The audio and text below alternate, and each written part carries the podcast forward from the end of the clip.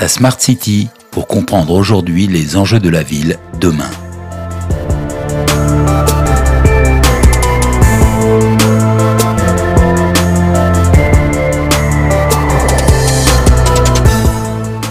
La Smart City est morte. Vive la Smart City L'expression Smart City est née il y a une dizaine d'années dans l'allégresse. Dix ans plus tard, on dirait que la fièvre est retombée. On parle de moins en moins de la Smart City. Pour autant, la ville est bel et bien entrée dans l'ère de la révolution numérique. La Smart City, c'est un peu comme les vieilles NTIC, les nouvelles technologies d'information et de communication. À force d'être nouvelles, elles se retrouvent dépassées. Le mot smart connaît le même destin. Aujourd'hui, plus personne ne veut d'un système monitoré, géré par ordinateur.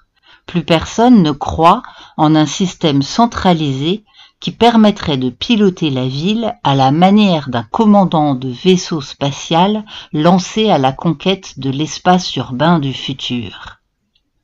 Au fur et à mesure que les nouvelles technologies étaient démystifiées, la Smart City n'osait plus dire son nom et se camouflait sous une palanquée de synonymes. Ville agile, ville légère, ville frugale, ville verte et ville durable, évidemment. Ville connectée, ville résiliente, ville inclusive et j'en passe. Ces synonymes, qui parfois n'en sont pas, se télescopent et en s'entrechoquant on finit par noyer le poisson. Plus personne ne s'y retrouve. Faut-il pour autant annoncer la mort prochaine de la Smart City?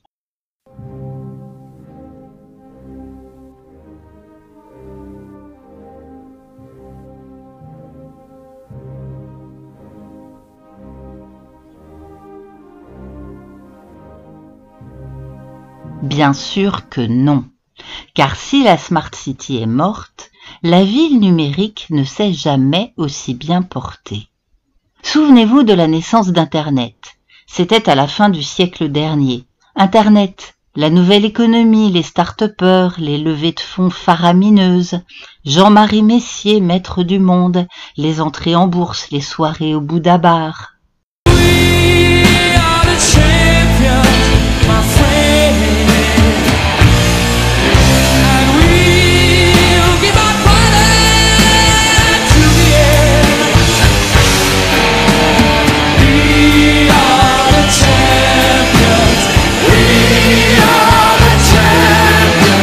La bulle du web a violemment éclaté, et c'en est bien fini de la nouvelle économie, celle que l'on présentait comme un idéal de transparence et de citoyenneté.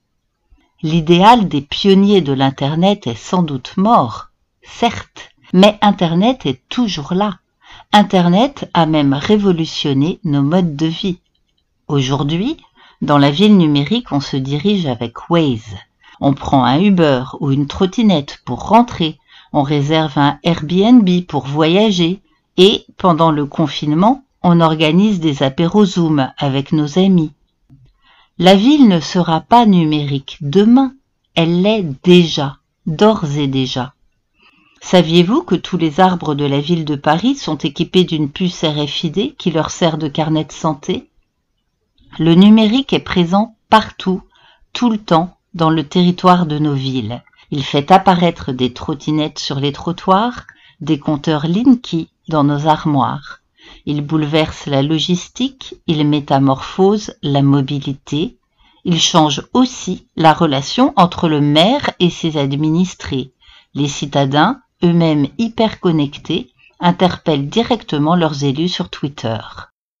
Euh, c'est possible qu'on se dirige vers quelque chose qui va être meilleur. Donc, euh, on ne sait pas pour l'instant, mais ce qui est certain, c'est que le monde qu'on a connu, lui, est en train de changer et on ne va pas revenir en arrière. On croirait, à tort, que la Smart City n'était qu'un effet de mode.